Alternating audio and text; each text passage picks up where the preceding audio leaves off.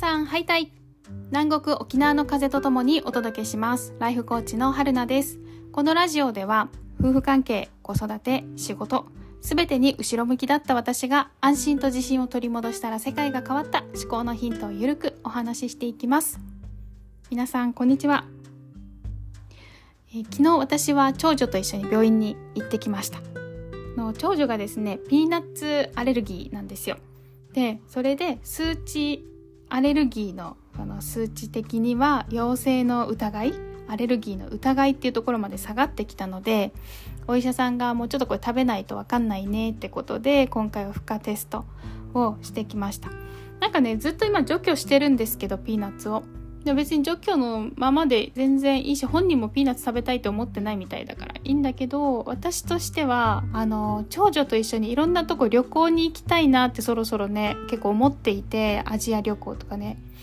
でもアジアって結構そのピーナッツを隠し味だったりとか上にまぶせてたりとかあの結構使ってる料理多いじゃないですか。だから確認できないこともあるかもしれないと思ってできれば食べれるっていうのを分かった上で連れてきたいなとか思ってたので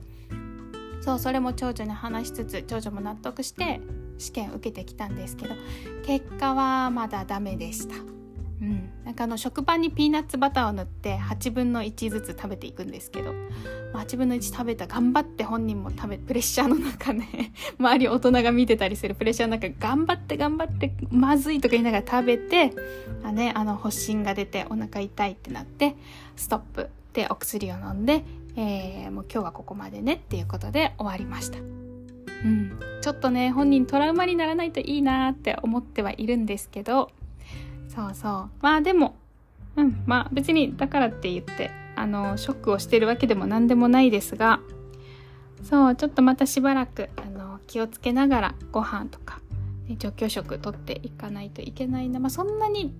うん、言ってもそんなに重篤なあのアナフィラキシーとか出るわけくらいの重症ではないのでまだいいかなって思ってるんですけど。ね。アレルギーの、えーお子さんお持ちのお母さんたち頑張っていきましょう。はい。ということで今日の本題に入ります。今日は、えー使命感に縛られないっていうテーマでお話をしたいと思います。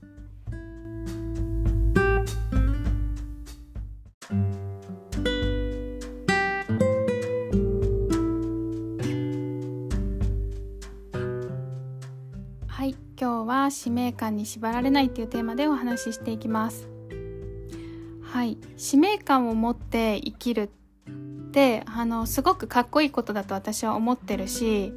やっぱ使命感私がややらなければっていう使命感ってすごくモチベーション上がるしあのなんだろうなそのお仕事に情熱を持ってねできるし、うん、あのすごくいいことだと思ってるんですけどただその使命感っていうのが自分の行動を縛っていたりすることないかなっていうのを結構最近特に感じるんですよね。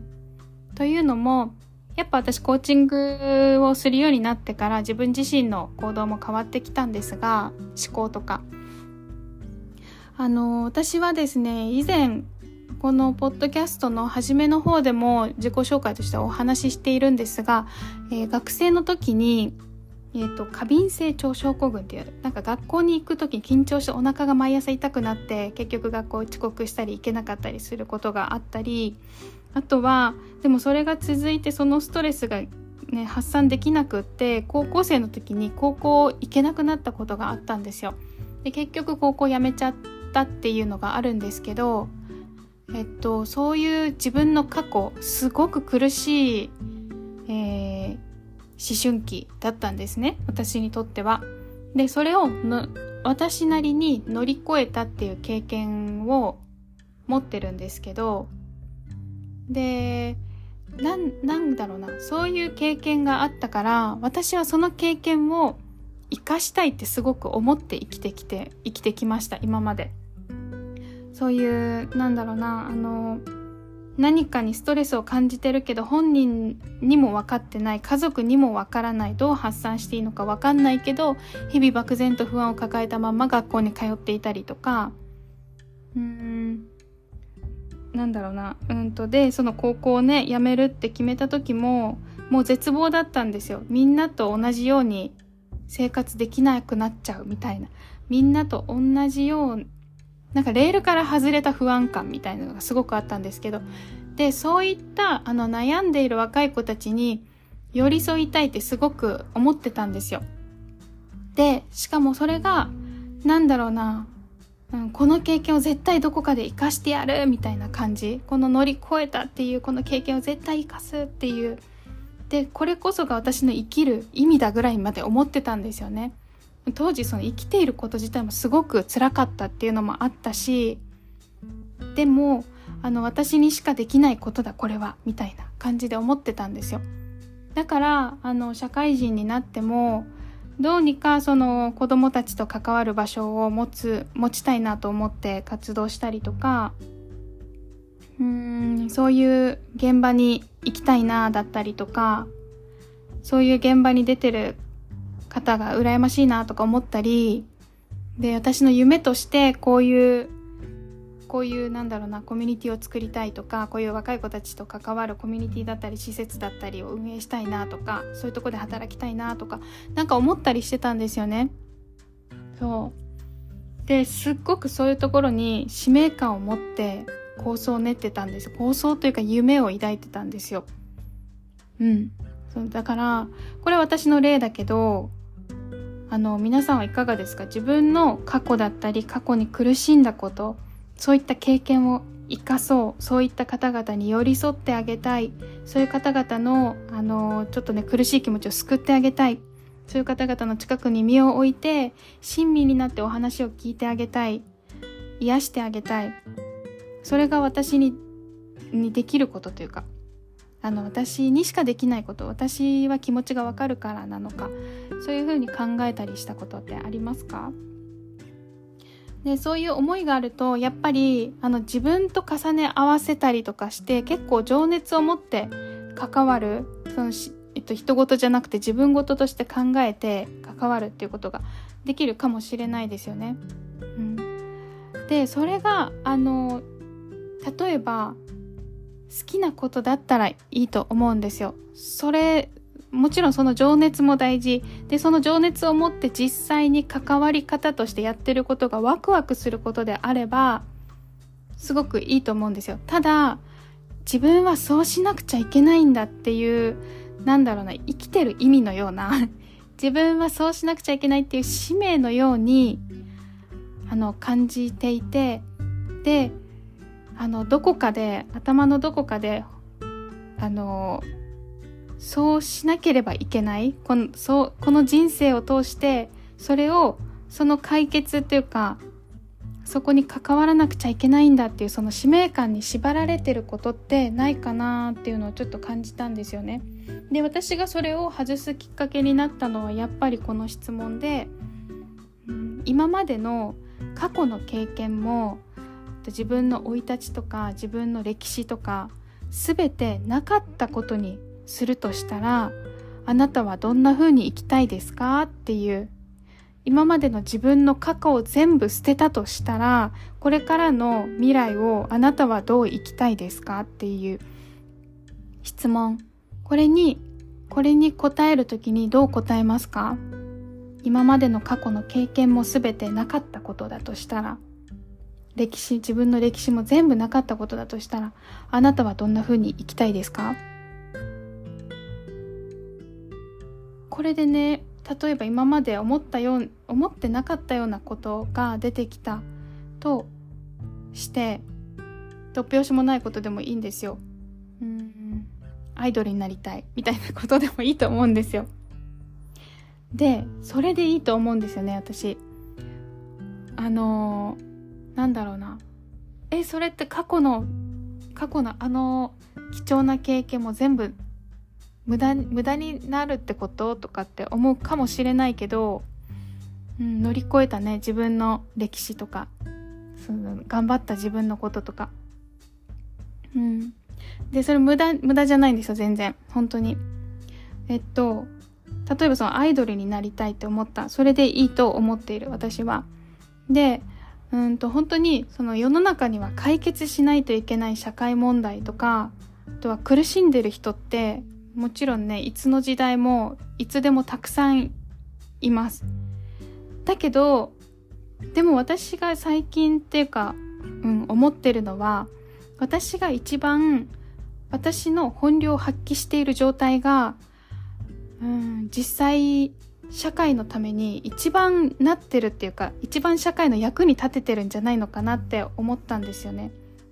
なんていうのかななんか自分の本能と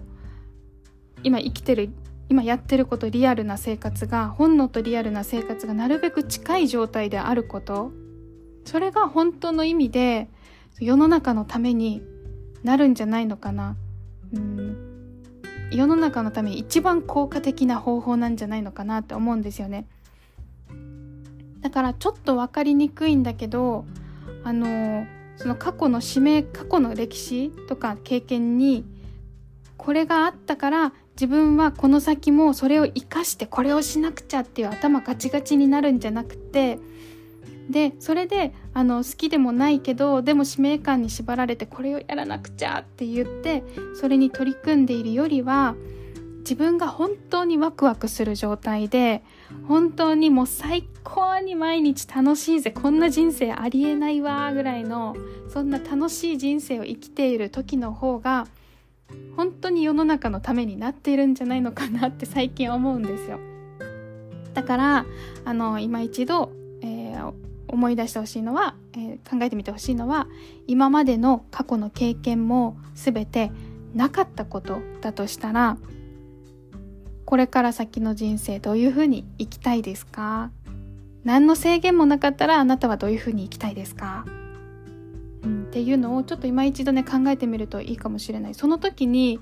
その寄り添ってあげなくちゃっていうその今思って今まで思っていたような状況がもし頭に浮かばなかったとしてもそれは過去の自分をあの捨てることではないし苦しんでる人たちを、えーと、気持ちもわかる気持ちもわかるのに苦しみ続けている人たちをなんだろうな見放したりとか無視するっていうことでもないと思います。その思いは持ち続けていてもちろん OK でもあなたは本当にあなたがやりたいことを本当にあなたがワクワクすることに熱中してもいいしそこに集中していいしそこに集中してそれがあの誰かのためになななれたらその時にそのその自分の実力を発揮してそういう苦しんでる人たちをうん、寄り添うっていうよりも楽しい世界に引っ張っていってあげるっていうサポートの仕方もあるんじゃないのかなって思ったんですよね。だから、あの、いつまでもその人たちのそばにいて理解してあげなきゃ本当にその自分の身を犠牲にしてでもその人たちのために尽くしたいっていうよりは本当に楽しいことをしながら本当にワクワクしながら私大好き自分のこと大好きっていうその姿をその方々に見せてあげることっていうかで見せてあげつつも私もそうだったけどでも自分の好きなことに集中してたらこんなに楽しい人生になったよっていうのを見せてあげることっていうのもすごく大きなサポートになるんじゃないのかなって思ったんですよね。だからあの使命感に縛られないこと寄り添うっていうのも大切なんですけど寄り添いすぎないことっていうのもあのちょっとねえーと考えてみるとまたちょっと違う視点で自分の人生であったりとか考えることができるのかなって思ったので今日はそのお話をしました。はいいかがでしょうか？もし何かあのご感想であったりとかあればこの、えー、Spotify だったらコメントが残せるのでそちらでもあのコメント受け付けてますしもしくはあのインスタグラムの、えーと、リンクも貼ってますので、えー、どんどん DM なり、えーといただけると